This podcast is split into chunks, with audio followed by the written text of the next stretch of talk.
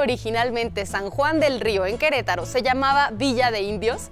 Esta ciudad fundada por allá de 1500 es considerada una de las más fértiles de todo el país. No por nada aquí se puede tomar muy buen vino, pero también visitar una hacienda que perteneció a la Malinche.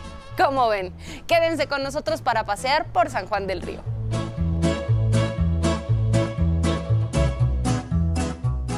Está con nosotros Roberto Cabrera para platicarnos un poco acerca de las maravillas que tiene este lugar. Muchísimas gracias Roberto por acompañarnos en De Todo. Al contrario, agradezco mucho a De Todo. Alexia, muchas gracias. Es un honor que estén en mi tierra. Yo nací aquí en mi querido San Juan del Río, Querétaro. Y bueno, pues extraordinaria la oportunidad que nos dan de poderles platicar de las cosas bonitas que pueden descubrir en San Juan. Cuéntanos un poco acerca de la ubicación geográfica que tiene San Juan del Río, que lo hace un lugar estratégico, pero también muy atractivo para el turismo. Sí, efectivamente, San Juan del Río es un lugar, como bien lo señalas, en la mejor ubicación. ¿Por qué? Porque estamos prácticamente de caseta a caseta de Tepozotlán a la de Palmilla, San Juan del Río, en menos de una hora, si lo queremos ver así. Es decir, convivimos con la megalópolis o con la zona metropolitana más grande de Latinoamérica, Ciudad de México, Estado de México. Es decir, podemos estar en el mismo día aquí disfrutando de nuestra rica gastronomía y regresar a la Ciudad de México muy fácilmente. Estamos, como decimos aquí, a tiro de piedra. Y bueno, además somos la puerta del Bajío, que es una gran región tan bonita, tan importante en nuestro país. Es el primer municipio del Bajío, es el primer municipio de entrada a un estado que también es maravilloso y que es Querétaro. Sí, es, es, fantástico y que tiene mucho que ofrecernos en materia turística, gastronómica, cultural, histórica. Por ejemplo, aquí en San Juan del Río, ¿cuáles son los principales atractivos turísticos? Bueno, pues nuestro centro histórico, somos una ciudad muy antigua, somos parte de las, de las ciudades patrimonio en México. Diez son, por ejemplo, capitales y otras cuatro no. Nosotros somos de las que no somos capitales por ser parte del Camino Real de Tierra Adentro. Y bueno, pues fuimos fundados eh, desde 1531, es decir, vamos a cumplir con la capital queretana en 2031, faltan pocos años, esperemos llegar, primeramente Dios con salud y con todo, a ese gran festejo, ese pastelote con 500 velitas. Y bueno, efectivamente nos acompaña historia, tradiciones muy bonitas en San Juan considero que los sanjuanes, creo que ya ustedes lo comprobaron, somos gente muy cálida, que nos gusta mucho servir a los demás y que hacemos, bueno, desde luego de nuestro centro histórico un pilar del turismo, pero también tenemos zonas para el ecoturismo. Tenemos aquí en San Juan del Río actividades para el deporte, para la cultura, para las artes Estoy segura que quien ponga un pie en San Juan del Río va a querer regresar.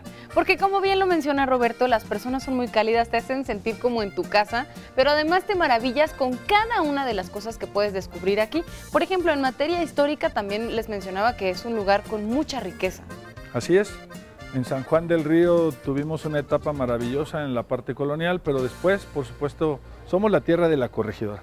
San Juan es parte del México rural, nuestro origen en nuestra vieja estación del ferrocarril denota el paso de la historia también, no solamente de la independencia, sino de la Revolución Mexicana. Aquí en San Juan del Río hay muchos eventos importantes. Si vienen, hay quienes se especializan en ello y les podrán platicar a detalle leyendas que ocurren en San Juan del Río, aquí en el centro histórico. Y bueno, pues San Juan del Río es hoy una ciudad pujante que sigue siendo orgullosa de su campo. Tenemos una zona agrícola importantísima y ganadera que también puede atraer a ese sector del turismo. Tenemos una feria internacional ganadera.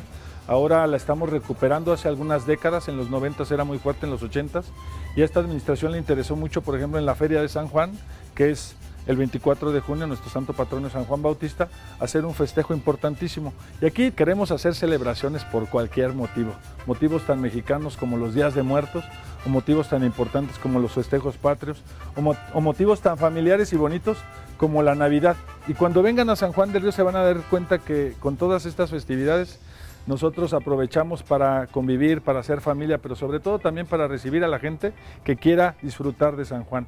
Si vienen en los fines de semana van a encontrar una oferta muy variada para distintos gustos y estoy seguro que les va a encantar. Reitero, bueno, yo soy muy comelón, la gastronomía de San Juan es maravillosa, la de nuestras comunidades es exquisita de verdad. Tenemos una comida típica o lacustre como le llaman, exquisita.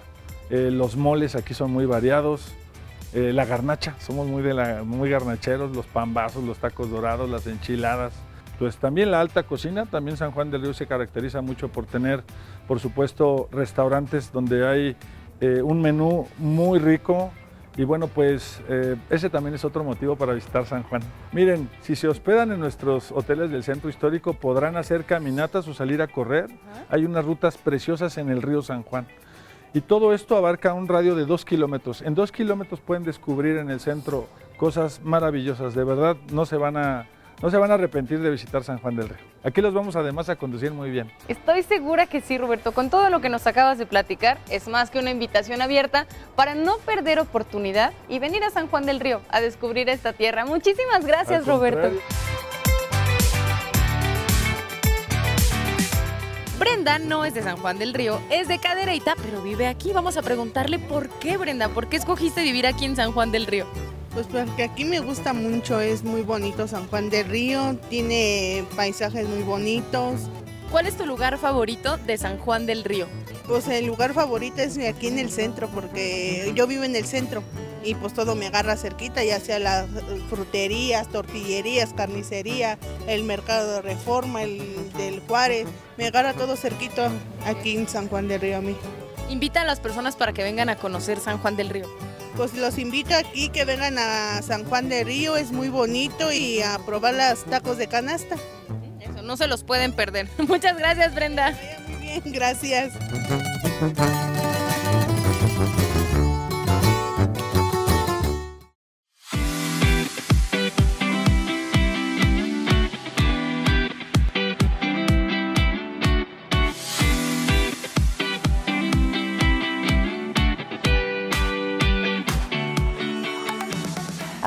Encontramos con Eugenio en un viñedo aquí en San Juan del Río. No saben lo espectacular que es este lugar y precisamente nos encontramos en la cava del viñedo. ¿Cómo estás, Eugenio? ¿Qué tal, Alexia? Pues muy contento de estar aquí eh, con ustedes en el programa. Gracias por invitarnos y de platicarles un poquito de, del proyecto y nuestra historia. ¿no? Cuéntanos justo eso, la historia de este proyecto. ¿Cómo es que encontramos en San Juan del Río un viñedo con estas características y con tan buenos vinos? Pues bueno, eh, poca gente lo sabe, pero San Juan del Río eh, prácticamente fue cuna de la vitivinicultura en toda América. ¿no? Pues llegaron las primeras vides hace casi ya 500 años. Y, obviamente por las condiciones en las que se da, eh, clima, suelos, sabemos que, fue el primer lugar donde llegó la vida a América y poca gente lo sabe. ¿no? Si, tú, si tú ves el camino natural que hicieron los españoles de Veracruz, llegan al puerto de la Veracruz, eh, pues el primer lugar donde están las condiciones para que se propicie la vid, la, vid que es la que produce la uva para vino, pues es el altiplano mexicano. ¿no? Y ese primer lugar que tú puedes ver viniendo desde Veracruz, pues es esta zona. ¿no? Entonces, pues bueno, San Juan del Río siempre ha tenido una, una cultura eh, vitivinícola muy importante. Nuestro estado, Querétaro, de hecho, si tú ves el escudo del estado de Querétaro, que creo que data de 1650 más o menos, hay una vid ¿no? con uvas en el estado de Querétaro. Y eso habla de la vocación este, que no solo tiene San Juan, sino también el Estado. Y de aquí se propagan con los misioneros para repartir las vides. Y hoy en día sabemos que esas vides llegaron en el norte pues hasta California. Y en el sur pues sabemos que llegaron a Argentina y a Chile. Nosotros con nuestro proyecto de Cava 57 nos llamamos así porque estamos sobre la autopista México-Querétaro, que es la autopista 57, ¿no? por, eso, por eso un poco el escudo también es el escudo de la, de autopista, de la México 57. Nos gusta decir que, buscamos rescatar la cultura del vino en San Juan. ¿no? Hoy en día eh, Querétaro ya nos debatimos entre el segundo y tercer productor de vino en México, junto con Coahuila. Eh, somos el, el primer destino enoturístico en todo México. Ya recibimos más de un millón de enoturistas solo la ruta del vino en Querétaro. Estamos eh, cerca de un, prácticamente 40 millones de posibles consumidores a menos de dos horas. ¿Cómo definirías el carácter o la identidad de los vinos que ustedes elaboran? Pues bueno, nosotros aquí en Cava 57, eh, nuestra primera vocación fue hacer vinos espumosos. Eh, La vocación de hacer vinos espumosos eh, data sobre todo porque aquí llega en 1979 una empresa muy grande a nivel mundial que se llama Freixenet y bueno, encuentra en Querétaro las condiciones idóneas para producir burbujas. ¿no? Y hoy en día este- esta categoría que nos ponen o el mercado sobre la burbuja de México, pues evidentemente nos ha dado mucha vocación. Entonces, eh, aquí en Cava 57, en el año 2012, fue el primer año que plantamos nuestras vides y empezamos plantando variedades blancas para espumoso. Empezamos a producir vinos ya en el año 2015 Y bueno, nuestro proyecto ha ido creciendo sobre los años, eh, ha ido evolucionando. Hoy en día ya producimos, hoy estamos probando un vino rosado, ¿no? como de entrada, fresco. Y, bueno, también elaboramos dos etiquetas de vino tinto y una etiqueta de vino blanco, ¿no? pero tres etiquetas de vino espumoso. Este rosado que estamos probando es una variedad, es Malbec. Tenemos un ensamble eh, que para un tinto eh, tiene 12 meses en barrica, que es Malbec Syrah. Y luego tenemos nuestro vino reserva, que es como nuestro hijo consentido, se llama Indomable y ese pasa 18 meses en esta cava. Las cavas naturalmente es un conservador, ¿no? porque es el único lugar bajo la tierra donde puedes mantener condiciones de temperatura y de humedad constantes durante todo el año. ¿no? Aquí difícilmente vas a poder estar a los 38 grados que estamos ahí arriba, este, vas a tener una humedad mayor, ¿no? de hecho se siente, cuando tú bajas a la cava sientes cómo baja la temperatura, sube la humedad. Y esas son las condiciones que necesitan los vinos para quedarse, ¿no? para mantenerse en el tiempo. Estas barricas eh, son barricas de roble americano y de roble francés y evidentemente necesitan 70-80% humedad para que el, vino pueda permanecer ahí evolucionando durante, pues en, estos vinos como el Malbec Syrah, se llama Tres Avisos, pasa 12 meses y nuestro vino indomable pasa 18 meses. ¿no? Y bueno, lo que buscamos aquí también es que la gente pase un rato agradable. Entonces, eh, también mucho nuestra vocación también hacemos eventos y, y, bueno, este lugar se presta para darle protagonismo al, al, al, principal protagonista del proyecto, que es el vino. ¿no? Entonces, eh, en un ambiente donde estás rodeado de concreto, eh, donde pudiera parecer frío, ¿no? este, pues con las barricas y la iluminación, este, se permite ser un poco más acogedor. ¿no? Entonces, sí, totalmente. Es 100% acogedor y te invita a querer estar mucho más, mucho más tiempo aquí. De hecho, también una parte del proyecto consiste en difundir la cultura del vino a través de las catas. Sí, correcto. Sí, sí, sí. Eh, empezamos eh, con un asador de campo que se llama Terruño, que lo tenemos en el viñedo. Y bueno, ahí impartimos catas, recorridos, este, gastronomía. Eh, pues bueno, fue difícil ¿no? en el COVID. ¿Por qué? Pues porque los restaurantes, bares, hoteles donde vendíamos estos vinos cerraron. Eh, pero incre increíblemente fue una, después una oportunidad, ¿no? porque la gente, pues cuando está confinada, pues ¿qué buscaba? Pues espacios abiertos donde pudiera comer al aire libre. Y bueno, en Querétaro, como, como región de vinos, eh, encontraron ese lugar perfecto para sentirse seguros, estar al aire libre. ¿Y tú, como, como parte del proyecto, qué sientes que les ha dejado este proyecto? O sea, ver cómo ha crecido exponencialmente, me parece, desde que empezaron hace unos años y en la actualidad lo que representa. Pero algo bonito de los proyectos vinícolas es que son proyectos muy familiares, ¿no? Y nuestro proyecto es un proyecto muy familiar y eso tiene que ver con la trascendencia. ¿No? Este, la vid es una planta que te puede vivir 50, 100, 200 años ¿no? si la cuidas. Entonces se vuelven proyectos que tienen un legado, se vuelven proyectos que, bueno, pues una, una vid la van a ver tus hijos, los hijos de tus hijos, los hijos de tus nietos. Y además es algo que el, el, el vino y todo lo que es el turismo alrededor del vino, eh, pues incluye lo que son las tres industrias. ¿no? Pocas, pocos proyectos en el mundo pueden presumir que tienen la primera industria, que es el campo, que es la producción de la materia prima, la uva. En ese mismo lugar se procesa, que es la segunda industria, que es la la transformación. Y también en ese mismo lugar te pueden ofrecer servicios, como puede ser un hotel en un viñedo, un restaurante en un viñedo. Entonces, pues estás viendo las tres industrias en el mismo lugar. Y eso pues lo hace muy enriquecedor también para la gente que nos visita. ¿no? Y bueno, invitarlos a que nos visiten, este, que vivan la experiencia de comer en el campo, ¿no? Creo que es importante eh, nosotros hacemos también una vendimia donde invitamos a que la gente venga un día al año a cosechar con nosotros. ¿En qué fecha es eso? Siempre es la el último sábado de agosto.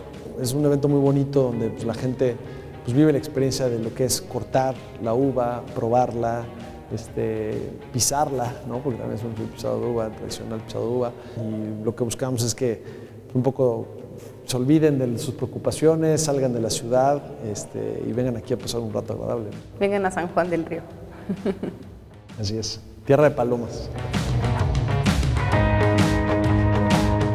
Hola Cristian, ¿eres de aquí de San Juan? Así es, orgullosamente de aquí de San Juan del Río. ¿Y qué se siente ser de San Juan del Río? Pues es una dicha, ¿qué te puedo decir? Una dicha totalmente ser de aquí de San Juan del Río, con todos sus, eh, sus atractivos y todos sus lugares históricos. ¿Cuáles son esos atractivos que vamos a presumir de San Juan? Pues, pues, tenemos aquí a la mano el portal del diezmo, que es un lugar muy histórico, el Jardín de la Familia, que es justamente donde estamos este, en este momento, así como el Jardín de Independencia y todas este, sus iglesias y santuarios que podemos encontrar aquí en San Juan. Oye, ¿y cómo es la gente de San Juan del Río? Eh, pues, híjole, ¿qué te digo? Muy acogedora. Somos este, muy este, familiares, muy acogedores y este, sobre todo muy amigables. Toda la gente están invitadas a que vengan a darse una vuelta aquí a San Juan del Río, a visitar todos los lugares. Y justamente ahorita pues tenemos aquí en estos momentos la exposición artesanal en Jardín de la Familia, entonces para que se den una vuelta y apoyen todo el comercio local. Gracias. A ti, gracias por el espacio.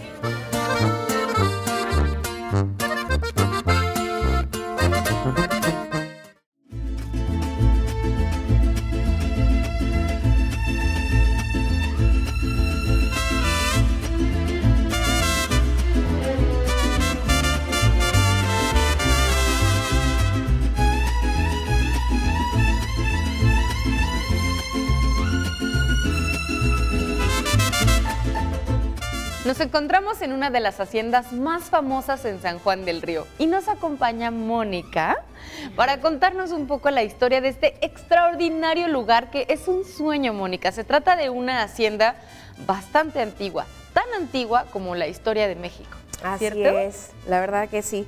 Esta hacienda empieza su historia desde 1524, ¿vale? La verdad que Estamos hablando de prácticamente 500 años de historia. ¿Cómo es que la hacienda comienza a cobrar fama o qué, qué es lo primero que sabemos de ella? Mira, lo más icónico es, la hacienda empieza a sonar desde 1524. ¿Qué pasa en 1524? Hernán Cortés, español, conquistador aquí en México, le regalan en su bienvenida a México a alrededor de 18 19 niñas. Entre ellas estaba la Malinche. La Malinche tenía 18 años cuando le fue regalada a los españoles. Cuando se queda aquí Hernán Cortés como conquistador, como cabeza del proyecto de la conquista, él hace a la Malinche su concubina. La Malinche le da a su primer hijo en agradecimiento por todo el apoyo. Ella fue traductora de todo el tema, fue un personaje muy importante para la conquista, para los españoles, y él se le hereda o le da como regalo esta preciosa hacienda. Entonces él pues tiene que regresar a España en algún momento de su vida. Él allá estaba casado, viene a México y él lo que hace con la Malinche es la casa con un cacique mexicano. Ella continúa su vida, tiene una hija, forma su familia y al final de cuentas empezamos a escuchar ya como en una segunda etapa que el primer tenedor oficial de Hacienda Galindo es este, su nieto. La verdad que algo súper interesante y curioso a lo largo de 500 años de historia es que empezamos hablando de una hacienda de 136 mil hectáreas y ahorita terminamos con una hacienda de 9 hectáreas. Galindo ha tenido más de 25 dueños, ha tenido diferentes giros, personas que criaron a toros de Lidia, se trajeron específicamente de España, se volvió un lugar muy importante para lo que era este, la cruza de los toros.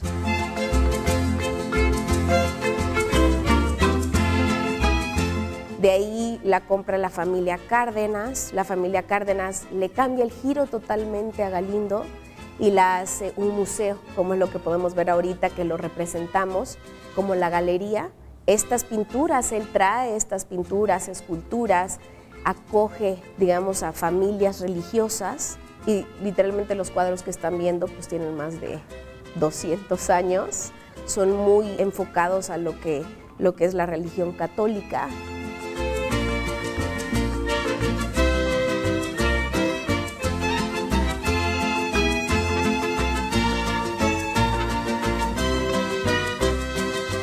Alrededor de 1975 más o menos ya se hace un hotel que son este, es muy conocido todavía a la fecha como Mansión Galindo.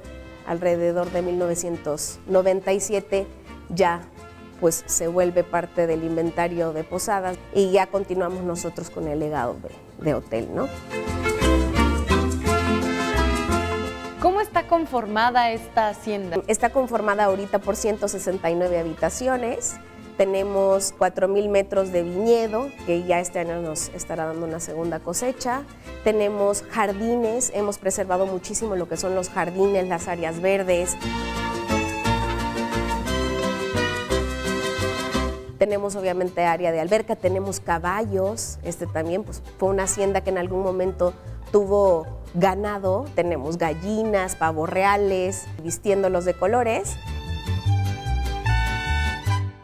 Tenemos actividades los fines de semana de leyendas que enriquecen y que preservan la historia de la hacienda, ¿no? Para la gente que nos visita, tenemos la comida mexicana, tenemos un, un, spa también de 7, 8 cabinas, que también tiene un temazcal que va con los mismos, con tradiciones holísticas. Tratamos en su arquitectura de la misma, se ha preservado muchísimo. Una de las piezas principales es la iglesia que tenemos y sigue siendo la misma de hace muchísimos años, no, no, no ha variado su infraestructura. Nuestra meta es preservar tantos años de tradición, es una responsabilidad para nosotros, pero todo haciéndole honor a una tradición mexicana.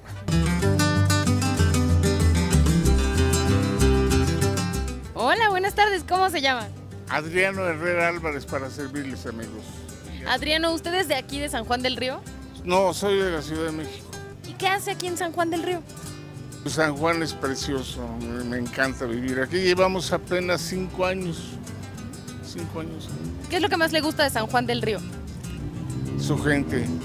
La gente es maravillosa, sus jardines, su comida, su artesanía, todo me gusta de eso. ¿Invitaría a las personas de todo México a que vengan a conocer esta ciudad? Yo invito a todo, no nada más de México, del mundo. Los invito a que vengan y se den una vuelta aquí a San Juan del Río se queden dos, tres días y vean lo que es la paz, la tranquilidad, la buena comida, la buena, las personas que, que, viven aquí y, todo lo que hay. Amigos, vengan a San Juan del Río, no se pierdan la verdad, la belleza de esta ciudad y con mucho eh, entusiasmo los invito a que se vengan a pasar, aunque sea un fin de semana, y van a ver que no se van a arrepentir.